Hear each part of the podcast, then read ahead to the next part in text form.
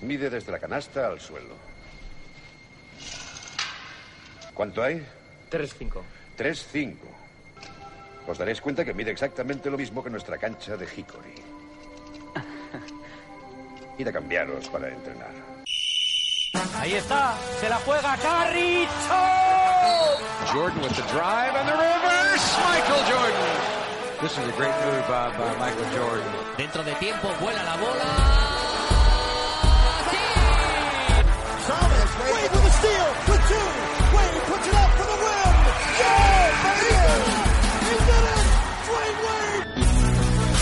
Hola y bienvenidos a este nuevo programa de Zona 305. Un programa que estamos de acuerdo en que es un nuevo comienzo, ¿no? Totalmente. Sí, sí, un comienzo de los buenos. No Los es el primero sí, del sí. año, pero año nuevo, vida nueva, más o menos coincide. Hoy nos estrenamos en un sitio nuevo, en nuestra nueva casa. Muy bonito, además. Alberto, ¿quieres hacer tú las presentaciones? ¿Que eres el anfitrión? Sí, bueno, hemos, mm, nos han dejado estar en un sitio de Leganés, se llama LGN Radio, ¿vale? Un estudio que ya veréis cuando subamos a redes sociales y muy a gusto, ¿no? Muy bien, muy bonito el sitio, muy disfrutón, mm, sitio para cancaneo, para disfrutar. Yo estoy muy contento, la verdad. Está contento porque se ha cogido el sofá. Jacobo tiene mesita nueva, tiene juguetes. Yo tengo juguetes nuevos y estoy muy contento, la verdad. A ver, a ver qué hacemos con ellos. Podemos empezar, ¿verdad, chicos? A por ello. Empezamos.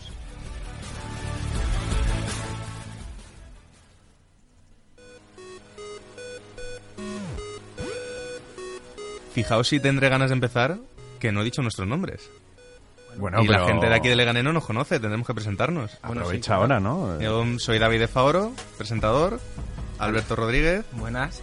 anfitrión y entrenador, Sergio Pérez, Hola a todos. entrenador que no anfitrión, Bueno, y Jacobo Fernández Pacheco, Buenas, ¿qué tal, David? que nos ¿Qué pone la mesa y está trabajando en ser entrenador. Sí, en eso, en eso estamos. Estamos trabajando en ello. Y todos muy enfermitos de esto del básquet.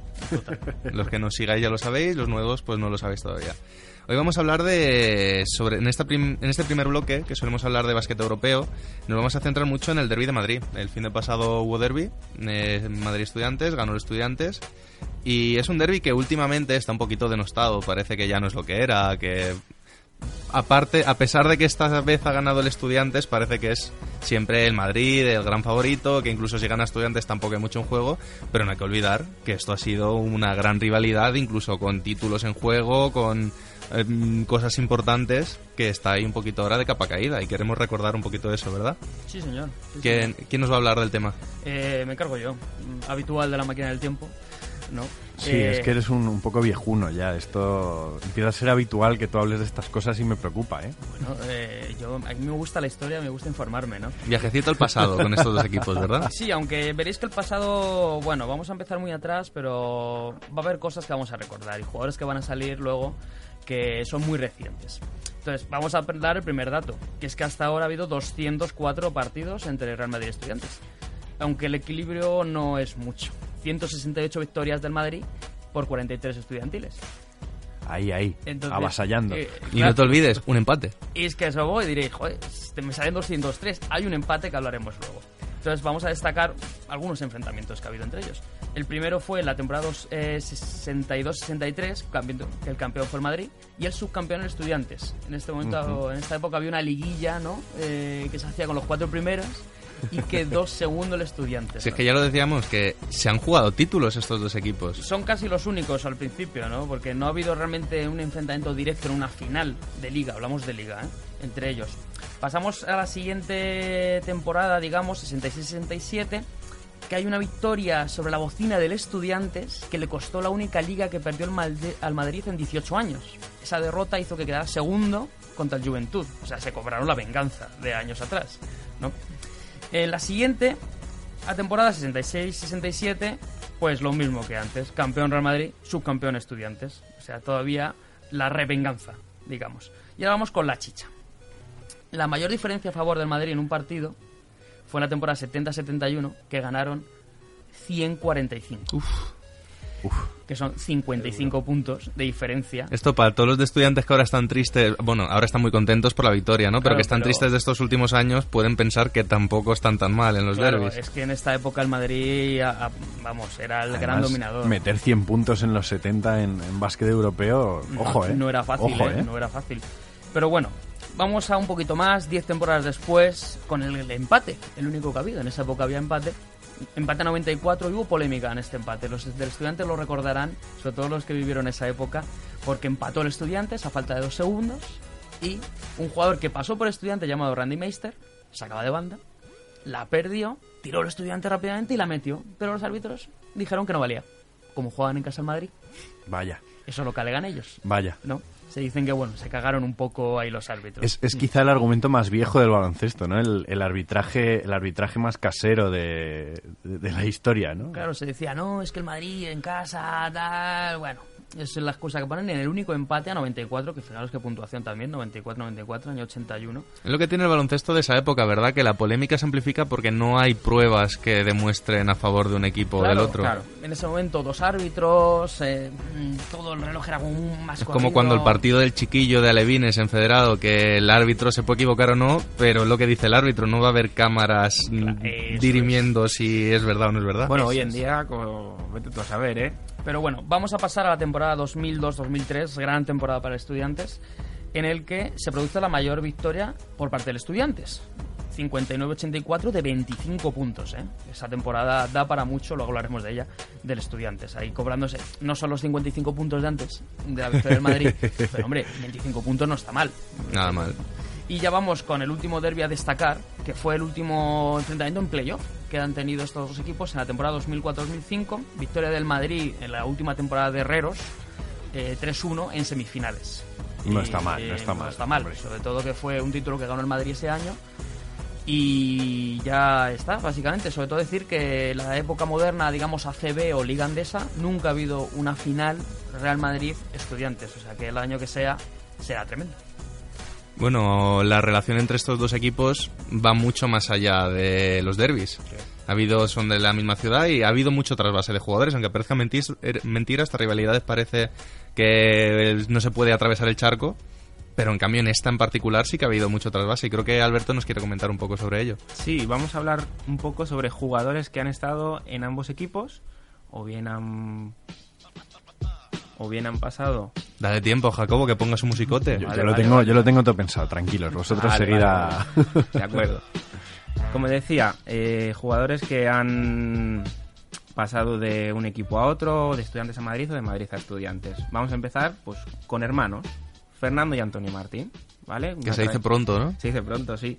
Mm, Una trayectoria muy parecida. Ambos empezaron por el Estudiantes y donde empezó esa carrera a mejorar fue a partir del cambio al Real Madrid. Sí, además eh, en el empate que hemos hablado antes, eh, Fernando Martín estaba en el Estudiantes en ese momento, luego al año siguiente ya se fue, Antonio todavía no jugaba, pero vamos, hicieron el mismo trayecto, o sea, se nota que eran hermanos, de dos añitos en el Estudiantes y al Madrid. ¿Creéis que hubo mano negra de los padres ahí? Tú hazlo que tu hermano. Tú hazlo Pues, que tu hermano. No me extrañaría, ¿eh?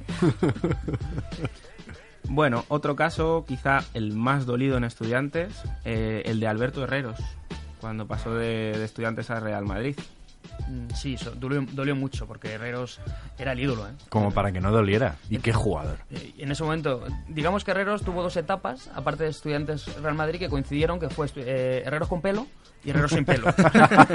Entonces, en el estudiantes tenía pelo, cosa que ellos alegan como un éxito, y que, que se fue al Madrid y perdió todo el pelo y el brillo. ¿Qué y hab- ganó brillo. ¿Qué hables tú de pelo, Pérez? Bueno, eh, yo no estoy diciendo que sea positivo o negativo. Que haya o que no haya, ¿no? Pero sí, fue, fue una espina que todavía sigue enclavada, la tienen clavada ellos. Bueno, vamos a darle ahora un poquito la vuelta. En vez de Estu a Madrid, vamos a ir de Madrid a Estu. Juan Antonio Orenga, un ex seleccionador nacional eh, que pasó por el Madrid sin mucha gloria. Después hizo algo más en Estudiantes, volvió al Madrid y curiosamente empezó a entrenar en Estudiantes. Sí, eh, su gran etapa fue de Orenga en Estudiantes. Realmente en el Madrid, es de la cantera del Madrid, pero estuvo muy poquito, no llegó ni casi ni en las dos etapas a los tres años, ¿no? Ay, Orenga, Orenga. A lo mejor el, el problema de Orenga fue que entrenó al Estudiantes, ¿no? A lo mejor, claro. A lo mejor el problema de Orenga fue ese. Que con estudiantes todo A, a- parece a lo muy mejor el problema de Orenga fue que entrenó en general. Ahí lo dejo. Bueno, eh, luego tenemos a un tal Nicola Loncar, que pasó un año por el Madrid, luego estuvo en varios equipos y luego recaló en Estudiantes, donde hizo muy buena carrera. Aquel Estudiantes de la temporada 2002-2003, eh, del que hablaremos ahora enseguida. Pero Sí, lo que pasa es que sigue jugando con los veteranos del Madrid, cosa que no Claro. entiendo. Estuvo un añito nada más en el Madrid. El corazón dividido, a lo mejor, ¿no? Sí, bueno, luego en las retransmisiones no, la gente sabrá que no era muy del Madrid, ¿no? Pero, pero realmente la gran carrera la hacen en estudiantes. Eh, su éxito en España fue allí, vamos. en el- Fue en su etapa en estudiantes cuando fue con la selección serbia y demás, Sí, ¿no? era- Eh, estamos hablando de años sí. 2002 a las 2004, vamos, ahí realmente alcanzó su, su cima. Y efectivamente en aquel año 2000, aquella temporada 2002-2003 también aparte de Nicola Loncar llega Iker Iturbe, ¿vale? Que también pasa por Madrid y por Estudiantes dos veces por cada equipo. Y aquel A este le gustaba el charco saltarlo, pero vamos a la comba, ¿no? Los callos le gustaban. Sí, los sí. callos le gustaban. y bueno, eh, aquel año llegaron Nicola Loncar, Iker Iturbe y bueno, un Estudiantes que estuvo formado por ellos dos, por el Chacho Rodríguez y fue el año en el que empezó a jugar Felipe Reyes en Estudiantes. Madre mía. Subcampeón de liga ese año el Estudiantes. El segundo hito de la carrera de, de Don Pepu, ¿no? Sí, entrenado por Pepe Hernández. Y justo Iturbe había estado en el Madrid unos 4 o 5 años, llegó al Estudiantes y justo se cobró la venganza, los 25 puntos de diferencia, más el subcampeonato, luego volvió al Madrid y luego volvió al Estudiantes. O sea, no, no, lo tenía muy claro dónde quería estar. Hombre, es que cuando te enamoras de Madrid te quedas. Te quedas y no hay forma de irse. Bueno, ya que hemos mencionado a Felipe Reyes, pues Alfonso y Felipe Reyes. No coincidieron nunca en el mismo equipo. Cuando. Eh, Cuando tú vas, Cuando tú yo vas, vengo de allí, ¿no? Totalmente. Fíjate que esto es algo que me lo habéis contado y no me lo terminaba de creer. No me terminaba de creer que jamás hubiesen coincidido. Bueno, en, en alguna selección habrán coincidido, ¿no? Digo yo. No porque Claro, la se diferencia retiró era- pronto claro. de la selección Sí, Alfonso. Sí, es verdad. Sí, cierto. y además es súper curioso que cuando Alfonso sale del Madrid justo ese año, llega Felipe al Madrid.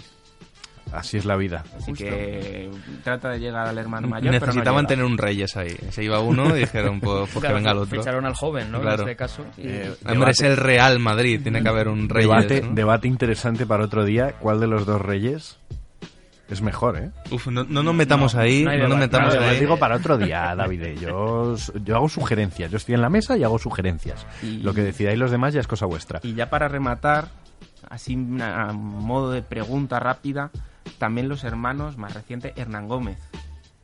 Que lo que os planteo es quién tomó mejor decisión para llegar donde están ahora, ¿no? ¿Quién le ha ido mejor al ir por estudiantes? ¿A quién le ha ido mejor por ir por Real Madrid? ¿Qué opináis? Hombre, yo creo que es en cierta medida irrelevante, ¿no? En qué equipo jugó cada uno.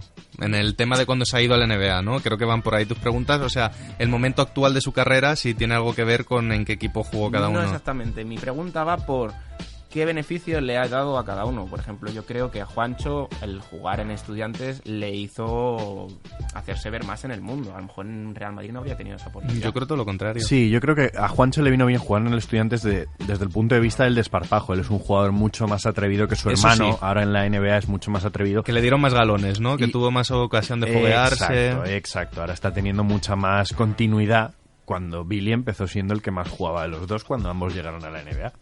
Sí, porque además a Billy le vino bien el Madrid en el sentido de que se, se fogueó con Felipe. Para su juego era ideal, ¿no? Jugó muy poquito. Pero los dos al final, la decisión, mm, como estaba abocado a lo mismo y estuvieron poco tiempo, mm, les vino bien. Entonces, bueno, aunque no jugaron realmente eh, uno en Estudiantes y Madrid hicieron el cambio, sí que es curioso su caso de canteras, ¿no? Cambio Sí. de canteras. Bueno, ya está, ¿verdad, Alberto? No, no quedan más casos que nos quieras Ya contar. está todo. Pues vámonos con el jugador misterioso.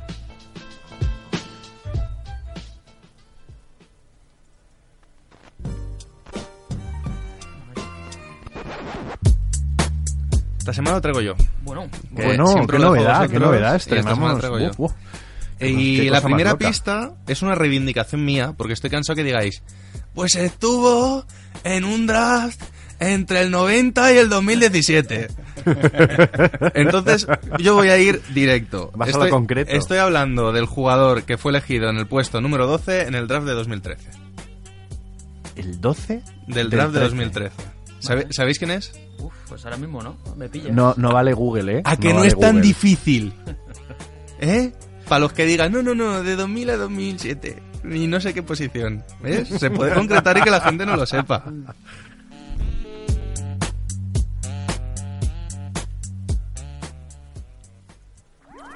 Síguenos en redes. Estamos en Twitter e Instagram como arroba zona 305 podcast. Zona 305. Únete al equipo.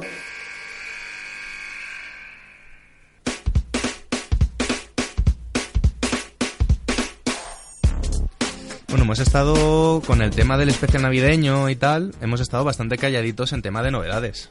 Mm, Cierto es. Y creo que es momento de repasar un poco qué ha pasado este último mes, ¿verdad? Hombre, es lo suyo, ¿no? Mm, es que, la- que la gente los, sepa... con los especiales de Navidad, el turrón, estas cosas, al final descuidas mucho, muchas más cosas aparte de la línea. Entonces, si os parece, os voy a hacer un repasito rápido. Me comentáis qué os parecen las cosas, pero yo creo que estamos cansados ya de escuchar las noticias siempre. Sabemos qué ha pasado. Entonces le voy a dar un girito. Yo os voy a dar el titular tal cual y luego voy a añadir un poco de información de mi propia cosecha. Bueno. ¿Vale? Vale. miedo me da, miedo me da. Vamos a empezar por John Wall. John Wall se opera del talón y estará entre 6 y 8 meses de baja. El base de los Wizards, que es muy fan del programa y está cansado de escuchar a Pérez diciendo que los Hawks son el peor equipo, los Hawks son el peor equipo, pues le ha dicho a los colegas, sujetadme la cerveza. y ahora mismo, pues los Wizards están opositando lo mismo. De hecho, el único truco de magia que saben hacer es convertir las victorias en derrotas. Totalmente. Sin, sin John Wall.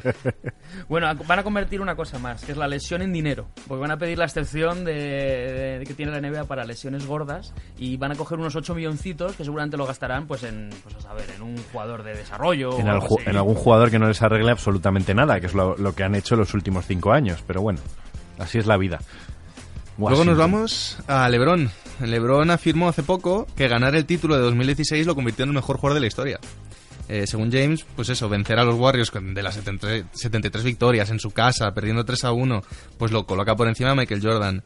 Danny Ainge, que ya sabemos que es céltico hasta la médula, avivando un poquito esa rivalidad, le ha dedicado el peor insulto, yo creo, que se le puede decir a un afroamericano, que es se vende igual que Donald Trump. Dicen que el sujetadme que lo reviento se oyó hasta Massachusetts, del cabreo que llevaba encima. Y las apuestas por el triple doble de LeBron de 60 puntos en el próximo Lakers Celtics se están desplomando. Cuidado con lo que puede hacer LeBron. Yo, en ese partido. Yo aquí quiero decir algo que se ha comentado mucho en general en los medios estadounidenses y es que la comparación siempre ha estado con Michael Jordan y demás. Michael Jordan jamás se llamó a sí mismo mientras jugó el mejor jugador de todos los tiempos. Sí que se comparó con gente que había venido pues unos años antes que él, Isaiah Thomas, Larry Bird, Magic Johnson, sí que dijo que era mejor que ellos, pero nunca dijo que él fuera el mejor de la historia. Caso de Jordan y LeBron es raro porque en cuanto a actitud eh, filantrópica es mejor la de LeBron, que es un tío que se preocupa mucho más por ayudar a la gente, pero en cuanto a actitud personal como jugador Es mucho más humilde Jordan. es mucho más humilde Jordan, aunque parezca mentira. Pero es difícil, ¿no? Tener esa presión, esa comparativa desde el minuto uno de tu carrera, yo creo que hace mella, ¿no? En, en algunas decisiones, en algunos momentos, yo creo que se te acaba la paciencia. Yo simplemente quiero decir que cuando está lesionado te aburre mucho y dices tonterías. Que es lo que le pasa a Lebron con la lesión, que como no sabe qué hacer, dice pues voy a soltar una perlita. Pues y- mira, ya que lo dices, voy a esa noticia. LeBron de baja indefinida. Eh, El alero de los Lakers se lesionó el partido del día de Navidad frente a los Warriors.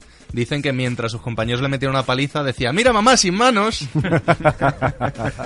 y ahora sin manos parece que juegan el resto de compañeros, que encadenaron cinco derrotas en los seis partidos siguientes a su lesión.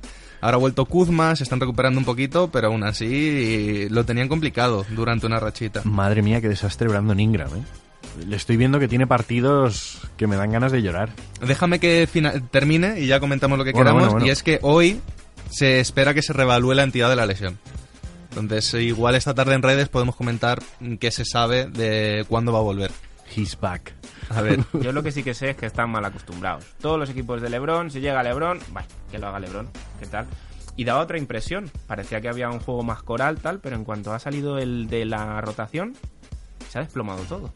No, esa junta la lesión de Rondo, que es súper importante. y la de Kuzma, o sea, son que tres jugadores muy Son- importantes son del equipo. jugadores que a la hora de la verdad son los que juegan. Sobre Sí, todo pero- porque Rondo juega mejor sin LeBron en pista, porque es un tío que necesita tener el balón en las manos. Entonces, Sí. ahora con LeBron lesionado era el momento perfecto para que Rondo tuviese una racha bastante buena de juego, de demostrar, de coger galones, y se ha lesionado él también. Entonces han quedado con que el único playmaker del equipo es eh.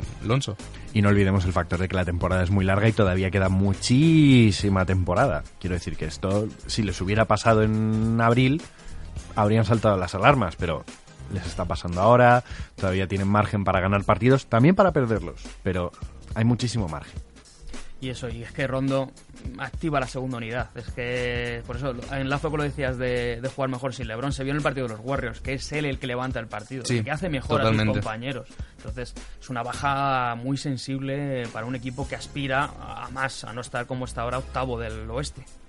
Bueno, noticia muy rapidita. Nuevo récord de triples en un partido. 41 entre Warriors y Kings. 21 metieron los Warriors y 20 metieron los de Sacramento. En Sacramento ya se dice, solo nosotros podemos perder un partido metiendo 20 triples. Es que es increíble. La eterna historia de Sacramento. ¿eh? Son los pupas de la NBA, pero con diferencia. Es que, es que fíjate la cantidad de, de, de, francotiradores que había entre los dos equipos. Es que la línea exterior de Sacramento y la línea exterior de Warriors, madre mía. Madre mía. Ojito, cuidado. Me, ¿Metieron balones dentro? Es lo que quiero preguntar. Sí, para sacarlos. para volver a ese, sacarlos. Ese es que triple si no... de diferencia. Ese triple de diferencia fue, fue, lo que mató. Fue lo que mató el partido. bueno, otra noticia que de baloncesto tiene un poco menos, pero yo creo que vale la pena destacarla, que es la de Canter, que no volará al partido que juegan los Knicks en Londres porque teme por su vida. Sí, es verdad, ¿no? Dijo que es probable que los turcos residentes en, en, Reino Unido quieran acabar. Dice, sabéis que él ha sido muy crítico con Erdogan y que tiene vetado el ir a Turquía, pues que teme que en Londres intenten asesinarlo. En España las reacciones desde luego nos han hecho esperar. Eh, Abascal ha sido visto con una, con, con, una notita apuntando, según escuchaba esta noticia, y dicen que Piqué ya le ha preguntado a Iniesta que cómo está eso de jugar en Japón. Joder. Joder y, y, como hilas, ¿eh? Como Sí, hilas, ¿verdad? qué fino. Fíjate la solución de Canter a esto, que es pues comer burritos durante eh, una hora seguida. Y ponerse malo. Ponerse Qué, malo. ca- qué casualidad, ¿no? Oye, ¿y Eh, si lo han envenenado? Y si lo ha hecho aposta para no volar y tener otra excusa. Conspiración, ¿eh? Ojo, ¿eh? Aquí Decíamos, decíamos de Khashoggi, ¿eh? Pero el caso en Scanter. La CIA va a estar investigando esto un tiempo. ¿Verdad? bueno, y si queréis ya una noticia un poquito más pesada, que yo creo que nos vamos a detener con ella, es que ayer mismo salieron las votaciones del All-Star, la segunda vuelta.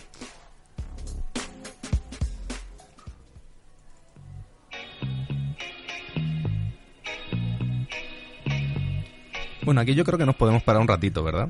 Sí, va a venir bien. Este Vale la pena. Hay mucho que destacar. Mm, lo más importante, eh, LeBron, el más votado por el momento. Aquí creo que no hay ninguna sorpresa. Bueno, ¿quién, quién iba a dudar de que esto iba a pasar? Vamos a decir los dos más votados de momento para empezar, porque son los que se supone que entrarían por votación popular. De todos modos, os recuerdo que han cambiado las tornas y ahora la votación popular solo es un 50% del voto a la hora de elegir a los titulares. Vaya. Entonces, en bases y escoltas, en el oeste, ahora mismo lidera Stephen Curry con 2 millones de votos y le sigue Derrick Rose con 1.900.000. Por delante gente como Harden, Westbrook, Clay Thompson, bueno.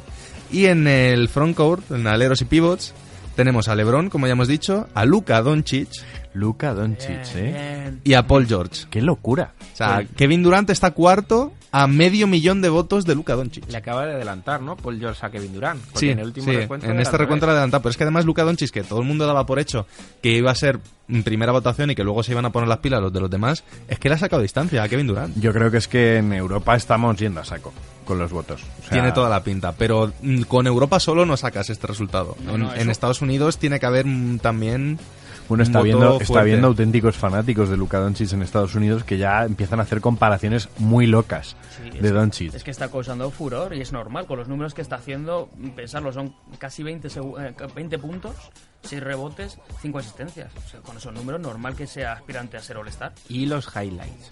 Cuidado. Por eso, sí, Sí, eso porque, ayuda. Porque los no hace con mucho el- salero. Exactamente. Saca números con flow, no saca números. Porque, por ejemplo, Harden saca numerazos, pero sí que es verdad que hay veces que dices. mm, Otra vez. 35 tiros libres, de verdad. No, pero ha, ha subido mucho Harden, ¿eh? Subido. Sí, a ver, está teniendo una racha ahora El espectacular. problema es que le está Pero- llevando a remolque al equipo y eso puede ser malo. Pero vamos a encauzar el debate porque si no nos vamos por los cerros de Úbeda. Este, rápidamente, los votos de momento que van liderando. Frontcourt, Giannis Antetokounmpo, 2.670.000 votos. Tampoco había mucha duda en eso. Es el único que está cerquita, cerquita de LeBron. Está a mm, unos 100.000 votos más o menos de LeBron. Segundo, Kawhi Leonard con 2 millones. Y tercero, Joel Embiid. Aquí el cuarto, Jason Tatum, está a más de un millón de distancia de Joel Embiid. O sea que ahí los tres primeros Hay un corte están muy bastante bestia, ¿eh? claros. ¿Cre- ¿Creéis que Tatum entraría? Quiero decir, para un quinteto titular, porque All-Star supongo No, que puede ser, no, pero... imposible. No creo. Y en bases y escoltas, el más votado, Kyrie Irving, que ha pegado un subidón muy importante, está casi en dos millones y medio ya. Y el segundo, Dwayne Wade, con un millón doscientos mil, bastante distanciado. Tercero, Kemba Walker, con 858.000. Luego ya nos metemos Ben Simmons, Oladipo... No me puedo creer que jugando como esté jugando Kemba Walker, que vale, que es la última temporada de Wade, etcétera, etcétera, que Wade yo creo que debería estar por el recuerdo, pero que Kemba Walker esté por detrás con la temporada que está haciendo. Claro, pero Wade es Wade, juega en Miami Ya, hombre, y Kemba pero, juega en uf. Charlotte, que eso también quieras que no juega en su Mm, contra, yo creo. Totalmente. Se está viendo muy claro, sin ir más lejos, Lillard, que es un tío mm, que siempre tiene fama de infravalorado, tiene 600.000 votos. Es que Luka Doncic le saca más de un millón y medio. Y yo creo que tiene en parte que ver también el hecho de que juegue en Portland. Damian Lillard en Los Ángeles, en San Francisco, en Nueva York, estaría mucho más arriba. Bueno, están haciendo una campaña bastante fuerte los Blazers para que tanto él como McCollum estén ahí, estén los dos en Claro, el... pero es que McCollum no entra ni en el top 10.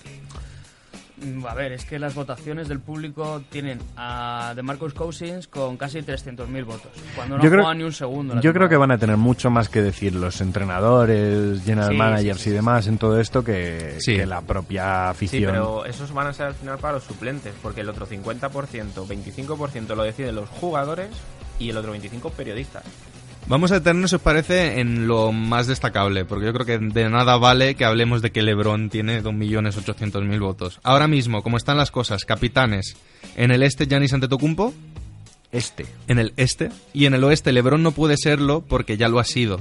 Ah, es verdad que no pueden, no No, pueden puede repetir. Lo cual convertiría a Luka Doncic Ojo. en capitán del equipo del oeste. ¿Te das cuenta del equipo de videojuego que se puede hacer este chaval? Con lo que le gustan los videojuegos. Exacto. Una, una duda, una duda que tengo, ¿tienen que ser de diferentes conferencias? Sí. Sí, ¿no? Vale, Sí. pues es que Kyrie Irving tiene más votos. Claro, Kyrie Irving tiene más votos. De hecho, hay quien dice que ojalá Kyrie Irving eligiendo contra LeBron, cosa que no puede suceder, pero también tendría su gracia. Bueno, en el All-Star, ¿a quién, quién elige a Kyrie Irving? ¿Curry o, o LeBron? Buah, es, el que año no- pasado. es que el año pasado no se hizo oficial. Ah, no, no, no me Sí, acuerdo. Sí, sí, sí, cogió claro, pero no me acuerdo. Le cogió acuerdo. LeBron, Sí, le cogió hombre, LeBron. que, que Creo que este año- no hay muchas, Este hombre. año lo van a televisar y va a ser más divertido. Sí, va a ser más divertido. Más sorpresas. Rose, ahora mismo titular por voto popular. Mm, la historia de redención es muy bonita, pero yo honestamente creo que no se merece estar ahí. A ver, no, tie- no está haciendo números de All-Star para esta era. Claro. Pero es que, claro, hace cinco años Sí, habría colado perfectamente. Sí, pero es que al final lo, lo que tenemos un poco en mente de All-Star, yo creo que el, el problema que hay es que pensamos que el All-Star es, no, bueno, a ver, es que tiene números para ser All-Star. Ya, pero es que All-Star hay 24 plazas. Claro. Entonces, si tú eres el jugador 13 de la conferencia, no te mereces ser All-Star. Por mucho que digas, no, es que son números de All-Star. Sí, hombre, claro. Pero All-Star no es el que hace unos números que entran en este rango. Sí, es el que es mejor que, que todos los demás jugadores. Es a lo que iba yo. Seguramente en el este sí podría tener un huequecito. A ver, todo, todo se puede ver. Que estamos, en, estamos viviendo una época muy loca en la que Kyle Korver ha sido All-Star. También, es que... Bueno, es que En el este. En el este, Volvemos a lo de siempre. Pero es que todo es relativo. Al final todos sabemos lo que es el All-Star y precisamente porque es el All-Star que no se defiende, que ninguno de los equipos se juega poco más que el orgullo, si tenemos en cuenta que LeBron casi defendió como en una final de la, de la NBA la última jugada, tampoco se juega nada. Es que no, no me parece... O sea, pienso que por tener el detalle sería más bonito, igual que el último All-Star de Shaq o el último All-Star de Duncan. ¿De verdad estaban a la altura? Pues no, pero es que eran Shaq y, y Claro. Duncan. Pero ahí sí que es un elemento eso, de que la gente vota porque es el último año. En este caso a Ross lo están votando pues, por la sorpresa y por todo lo que ha pasado este chico en la pista. ¿Queréis comentar? al- ¿Hay algún otro jugador que os llame la atención? Vamos, que que tú a, os Rose, choque? tú a Rose solo le quieres dar el sexto hombre del año No, a ver, y que se vaya tranquilo. a Es que tengo ¿no? sentimientos encontrados, porque a mí me encantaría verlo en el All-Star. Creo que sería muy bonito verlo en el All-Star. Pero es que no se lo merece. No, coincido, coincido contigo. Además, de su equipo tiene a Towns por delante. digo. También es verdad, también es Minnesota tampoco tiene un récord tan positivo como para decir, vamos a llevar a dos tíos de... Ni es un, Claro, equipo, pero es que ni es un equipo tan popular en general. Claro. eh, Pero no- por otra parte, Towns no está ni siquiera en, en el top 10 en el oeste. Es que de las votaciones populares. es lo que hemos dicho. Claro. Marcos Cousins está ahí. Entonces, al final, mm, ¿qué, qué, qué jugadores van a ir? Ahora mismo no nos podemos basar en eso. Hasta finales de mes no vamos a tener nada claro. Ah, y lo la única, el único aliciente que veo es Luka Doncic si se va a mantener, porque yo creo que votos de entrenadores va a tener, o sea, no va a ser como Rose o incluso Wade que va a caer, en Mm. ese 50% restante. Los votos de los entrenadores para mí dependen totalmente de en qué posición esté Dallas cuando llegue el momento en que tengan que votar los entrenadores. Sí, puede si ser, Dallas puede está ser. a remolque o metida en playoff, sí que le veo muchas posibilidades porque no deja de ser el mejor jugador de ese equipo ahora mismo. Creo que en eso estamos todos de acuerdo. Objetivamente no hay discusión. No, y en los últimos años tampoco ha, ha variado tanto, excepto en casos como Jeremy Lin hace unos años y tal, la votación de jugadores y, y público en general. Yo creo que nos estamos sorprendiendo porque como este año no hay ningún jugador asiático que esté, desca- que esté destacando... Sí, está Jeremy está- Lin ahí, pero... Nos están quemando las, está las votaciones. en el este. Alberto, te he visto mirando, creo que querías comentar tú algo, ¿verdad? Mm, es- Me, me llama la atención, bueno, pero es que lo que acabáis de comentar es por popularidad, ¿no? Eh, después, por ejemplo, esta noche, la actuación de la Marcus Aldrich y veo ahí pues, perdido a Demar de Rosen, ¿sabéis? Claro, que- San Antonio. Es, es que eh, parece mentira, pero el dónde jueguen es súper importante. Si Siempre más lejos, hay. Zach Lavin, séptimo en el este, con los Bulls como están. Siempre Mm, hay un Porque juega en Chicago. Siempre hay un en el All-Star. Da igual el año que Sí, sea. elegido por entrenadores, seguro Claro, que alguien entra. Siempre hay un expert. Sí, también quería comentar eh, que Wade a lo mejor es el caso Ginobili del año pasado. Sabéis que Ginobili al final Por votaciones- votación estaba, creo que fue top 3 o top 2 en, el, en, el- en los vamos en los bases y escoltas del oeste y al final se quedó fuera pues porque por rendimiento pues no entraba. Bueno. Entonces puede pasar eso. Y no nos extrañe un Middleton en el All-Star, porque seguramente que, concert claro, sea el entrenador. sí, sí. Eh, no nos extrañe, hombre, Jokic seguro, porque tiene pinta de que los Nuggets van a ser primeros en el oeste. Y está, y está en el top 10 para el MVP, ¿no? Este Claro, año, eh, Jokic. o- y que no te extrañe un Jamal Murray de la vida. Pero, no lo creo, pero... pero Vamos a hacer una cosa, porque se nos va a ir de madre al final, porque hay tantas cosas de las que hablar que creo que no vamos a conseguir cerrarlo. Os voy a preguntar una cosa para intentar encauzar esto. ¿De qué quintetos veis? Titulares, en una conferencia y en otra.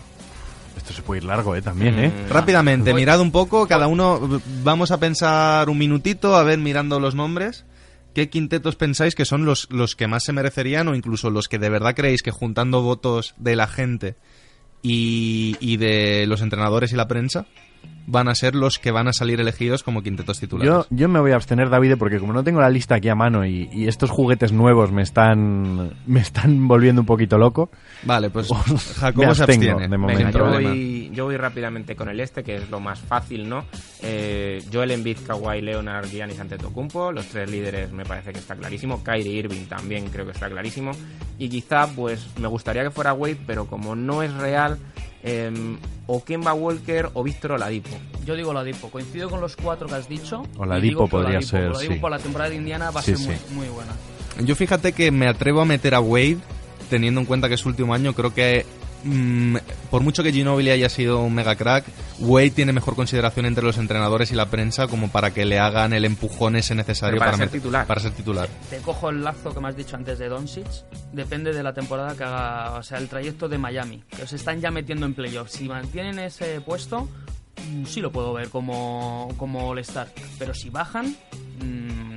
Es que tenemos que tener en cuenta también que no es solo entrenadores, es entrenadores y prensa. Y a la prensa le interesa que Wade esté en ese All-Star. Pero cuidado la diferenciación, la prensa es para los titulares, los entrenadores son para los Sí, suplentes. sí, pero yo estoy hablando de los titulares. Claro, por eso Claro, yo estoy los hablando de los no titulares. influyen. Claro, no, es los, eh, la prensa y los entrenadores. 25 Cada grupo tiene un 25%. 50% la gente, 25, 25. Es que este año ha cambiado. No, no, no, es así. Ese Es ese así. seguro que lo mira hace poco. Pero bueno, y, ¿Y en, el, el oeste? en el oeste ya enlazo yo si queréis. LeBron le veo seguro. Segurísimo. Yo a Doncic sí que le veo. Le Vamos, vamos. Es que sería la, primera plana perfecta para la liga. Y nos guste o no, Kevin Durant va a ser titular. Y luego Stephen Curry seguro y James Harden. No, vamos, la prensa y los entrenadores lo van a votar seguro. O sea, un oeste sin hombres altos. Sí, ¿Para qué? Sí. Ya, hombre, que para qué es el All-Star, pero... Yo, Yo- titulares, claro. Yo te respondo diciendo que creo que Doncic se va a caer de ahí. No, creo que la prensa y los entrenadores no le van a votar. Los entrenadores no, porque volvemos un poco a lo de Rose. Creo que si te pones a mirar te salen 12 jugadores mejores que, que él. Y Paul George está haciendo una temporada espectacular. Y, además no les interesa tanto meter a un chavalito europeo. Mm, todavía hay gente un poquito temerosa con eso. Entonces yo creo que el quinteto es LeBron, Paul George, Kevin Durant, Curry y Harden. El mismo, totalmente. lo que tenemos claro es que no va a haber ninguno de Atlanta. Eso, eso está Qué segurísimo. pesado, qué pesado.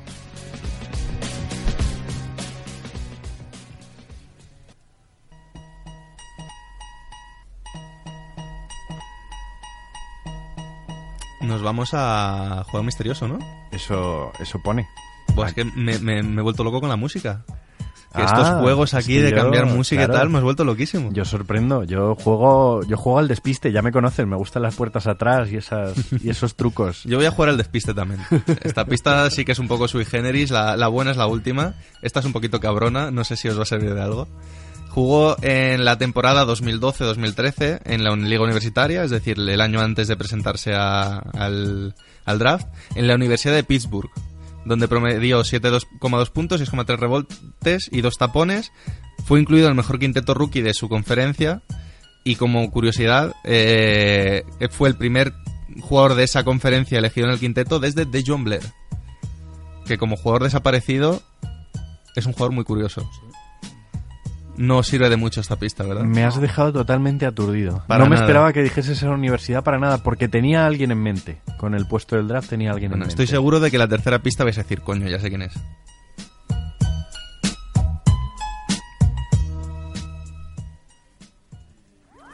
Síguenos en redes. Estamos en Twitter e Instagram como arroba zona 305 podcast. Zona 305. Únete al equipo.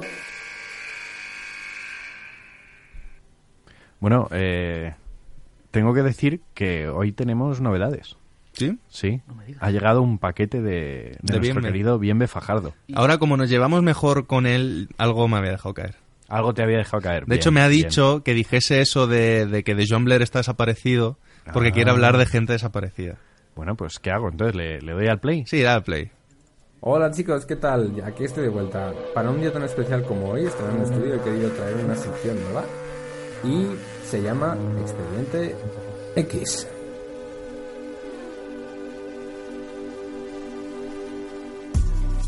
Os preguntaréis, ¿qué es esto? Bien. ¿qué es esto? Expediente X es una serie de televisión.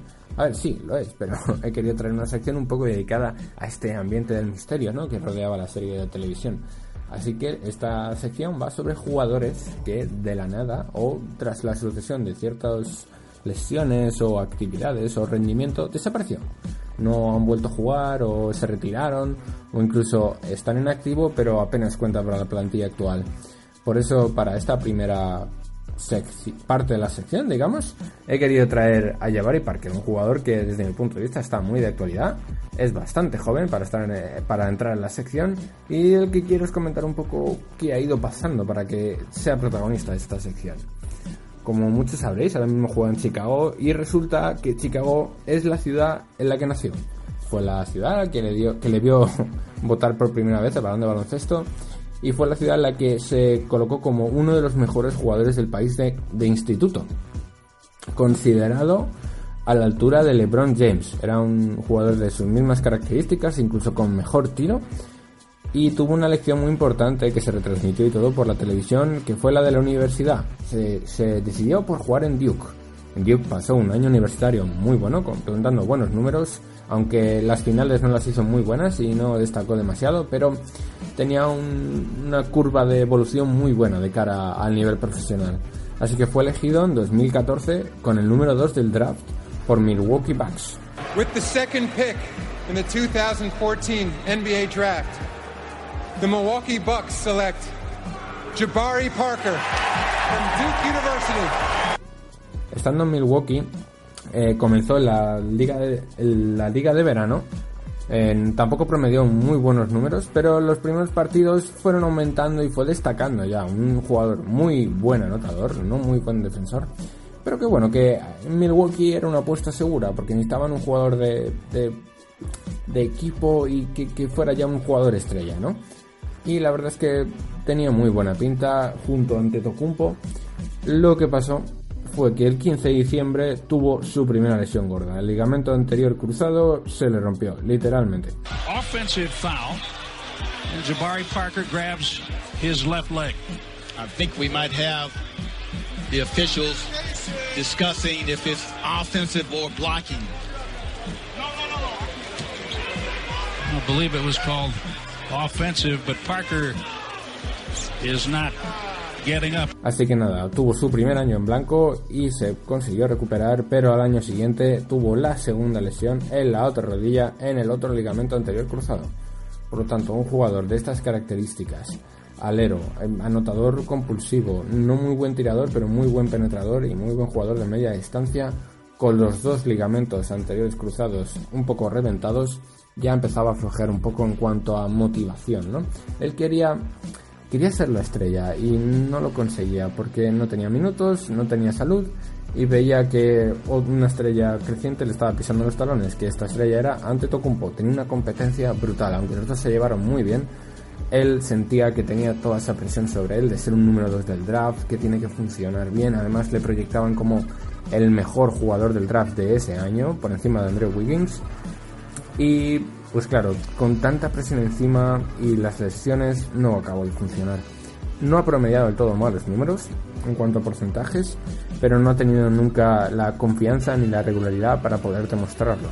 Así que tras la última temporada que tuvo en Milwaukee, decidió optar por la agencia libre y Chicago, su ciudad natal, le ofreció un contrato bastante alto desde mi punto de vista para todos los antecedentes que ha tenido, y que fueron de dos años por 40 millones. Vale que el segundo año es team option y podía decidir Chicago por cortarlo, así que tampoco es una apuesta muy arriesgada, ya que Chicago es un equipo que ahora mismo quiere crecer y quiere un poco de liderazgo entre su equipo y Jabari pues podía ser esa pizquita, pero bueno, ahora estamos viendo que con la llegada de Mark Cannon y la muy próxima de Bobby Portis, lo más seguro es que no tenga hueco en el equipo y opten por cortarle o buscar un traspaso.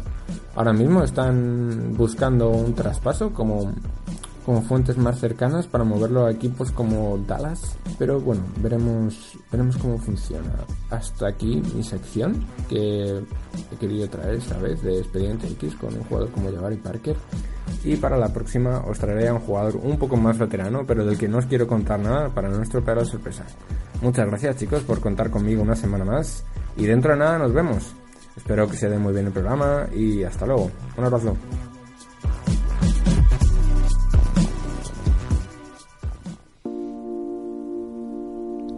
¿Cómo? ¿Ha dicho nos vemos? ¿Ha dicho dentro de poco nos vemos? Nos vemos.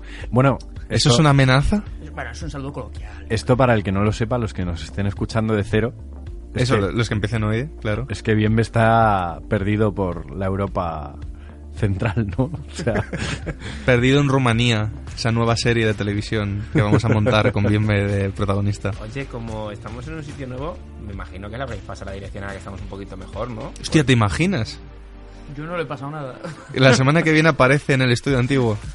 madre mía, pobre muchacho. No, no le hacemos más que faenas. No le digamos nada y pongamos una cámara en la puerta del otro estudio. Para la semana que viene. Bueno, podemos decir que es muy top que venga Bienve, ¿no? Sí, que venga Bienve es, es muy top. Habéis visto, ¿eh? Cómo la ha colado. Vamos a hablar de top y flop, de lo mejor y lo peor, pero en este caso del año. Creo que como es año nuevo, es momento de hablar de qué nos ha parecido lo mejor y lo peor del año 2018. ¿Alguien se atreve a empezar? Yo mismo. Venga, voy a empezar por el flop para acabar luego de manera positiva. El flop, mm, desde mi corazoncito, haber perdido a dos doses históricos como son Juan Carlos Navarro y Manu Ginobili, que se retiraron el año pasado. No, eso de que se retiran, que dices, ah, los hemos perdido, Los hemos parece que se perdido hayan matado sobre- los pobres. Sobre la cancha, les hemos perdido sobre la cancha y no de que se hayan muerto en la cancha.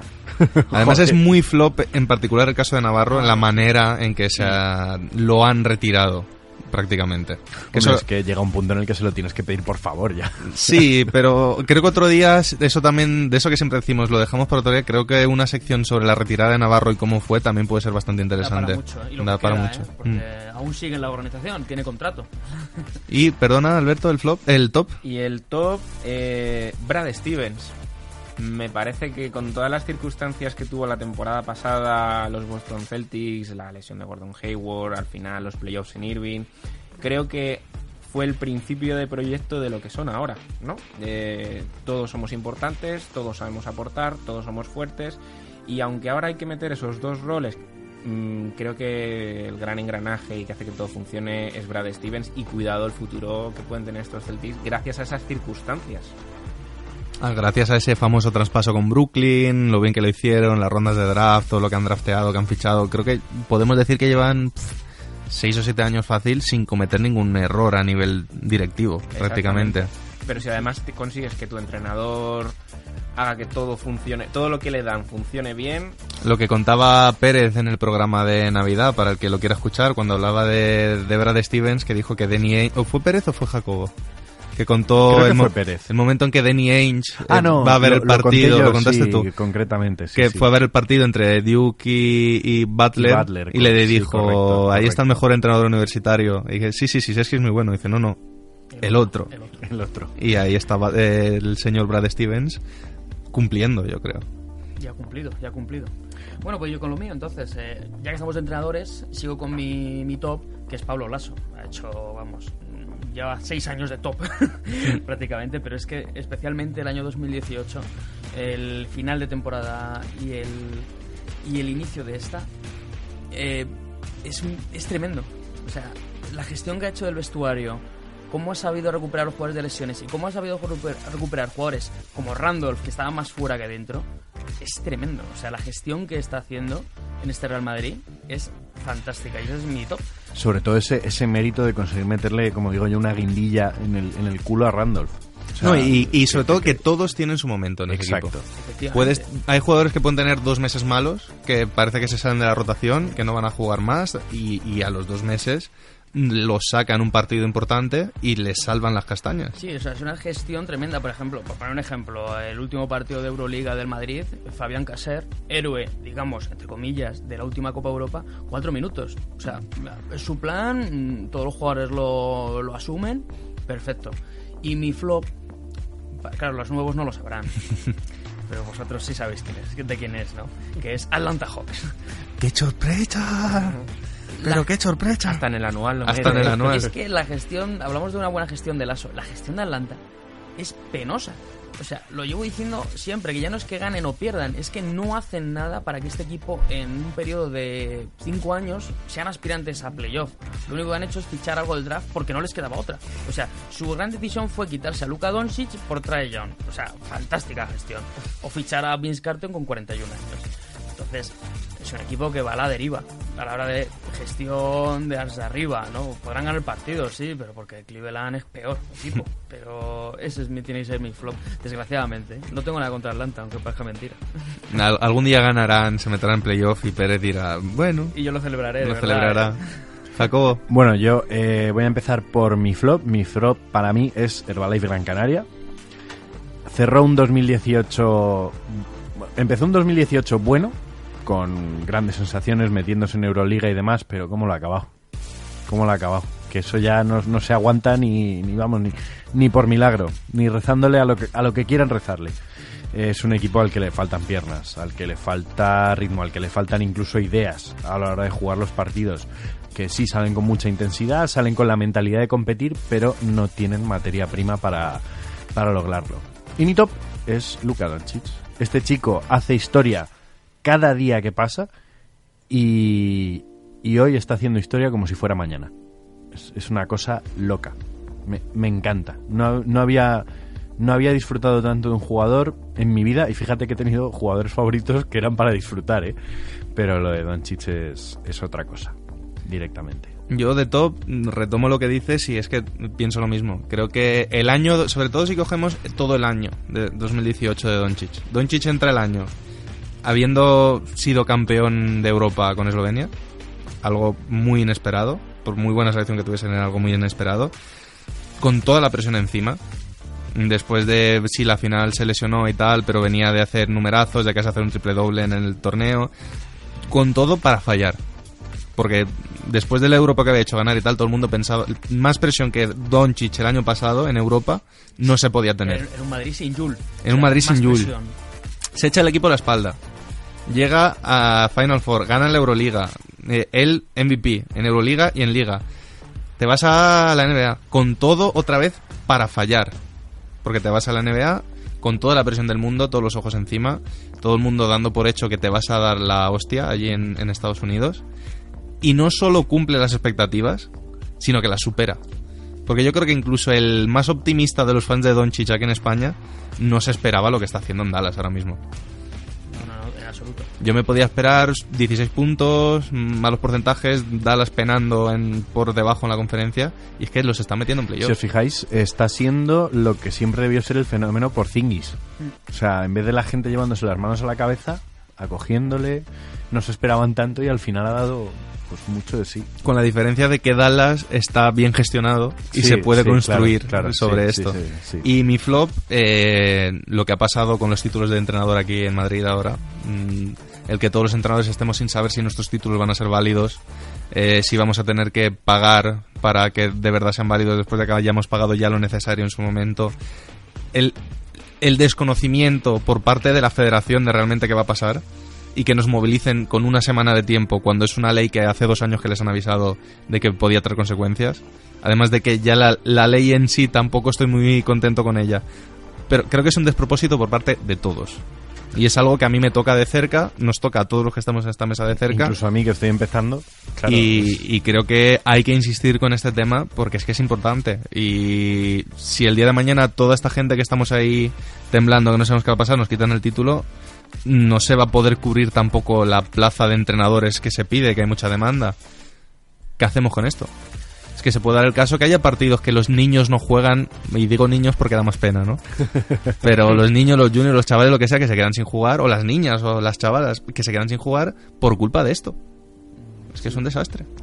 Mm, Ya hablamos de esto en, un, en otro programa anterior y es que es complicado, es un tema complicado. Habrá que retomarlo lo- con más. con en más cuanto haya más noticias lo, lo retomaremos, pero sí que es cierto que es un flop muy grande, ¿eh? muy grande. Bueno, para animarnos un poquito, vamos a resolver el juego misterioso.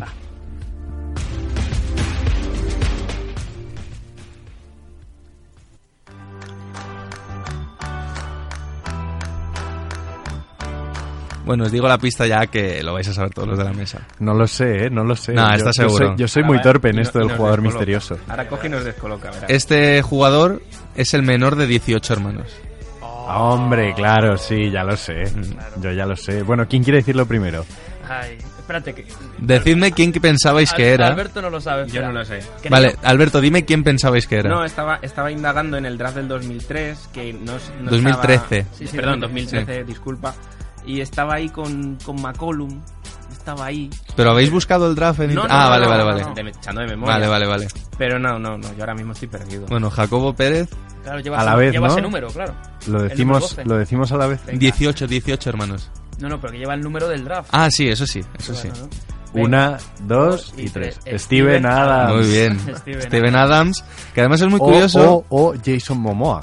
Bueno, Es que vosotros los habéis visto, vosotros los habéis visto alguna vez juntos en una foto, cuidado, cuidado. porque yo no. O sea, ahí lo dejo. Lo más curioso es que tiene 18 hermanos, pero de su padre con cinco mujeres distintas. Bueno, es que es una historia... Es un picaflor ese Eso es, hombre, ¿eh? eso es muy común en las islas, de todas formas, del. Claro, es del que es- el, el Pacífico, padre ¿eh? es, es un marino inglés. Madre, eso te iba a decir que es inglés. de Es Bristol, marino. ¿eh? Es marino, claro, lo que dicen de O sea, un amor en cada puerto. Su, su vida Ya, ya. es arquetípica total.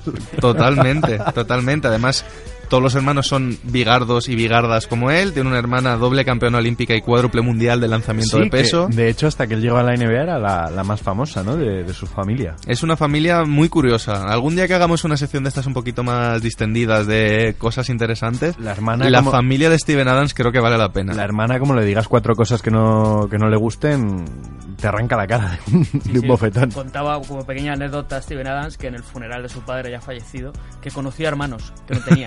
O sea, eso ya me parece Bueno, ¿lo dejamos aquí? muy bien, sí. Vamos a dejarlo aquí, ¿no? No- Yo, Nos despedimos y que Jacobo nos ponga su musicote. yo siempre, ya sabéis que yo, yo encantado. ¿Qué, qué nos quieres traer hoy? Pues hoy os traigo un viejo conocido de este programa, que ya hemos hablado de él en otros, eh, Charlie Tuna, el alto de los Jurassic Five, para los que sean más ultras de- del hip hop, en un remix con The Funk Hunters, que está muy bien, se llama Do This For You. Bueno, pues con el musicote de Jacobo me despido. David Faro, se despide Alberto Rodríguez, Hasta pronto. se despide Sergio Pérez Adiós. y, por supuesto, Jacobo, Jacobo Fernández Pacheco. Hasta la próxima.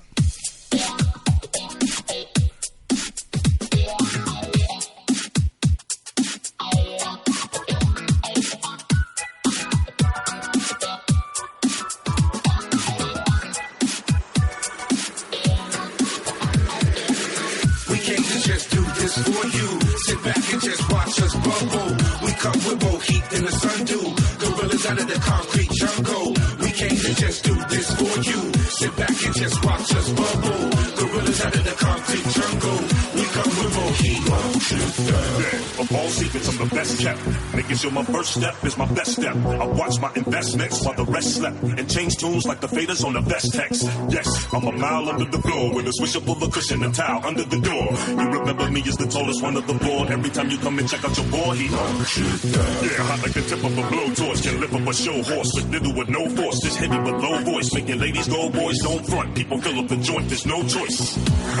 I'm running my mouthpiece and I outreach to the power of the bounce speech. While you shout beat, screaming from your couch seat. We about heat and we come to hunt you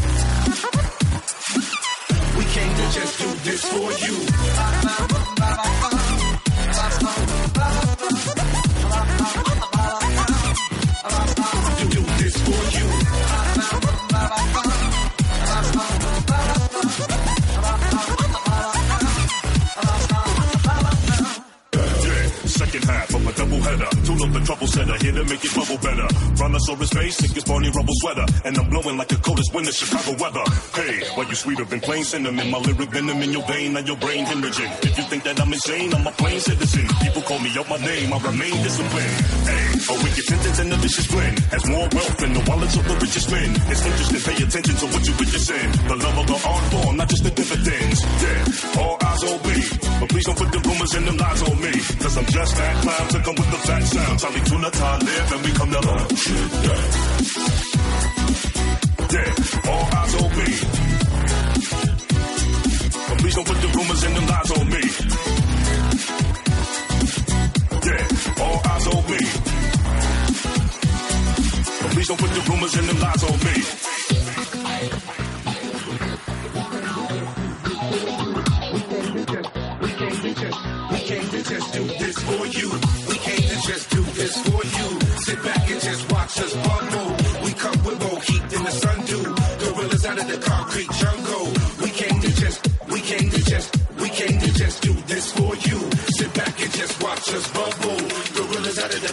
jungle.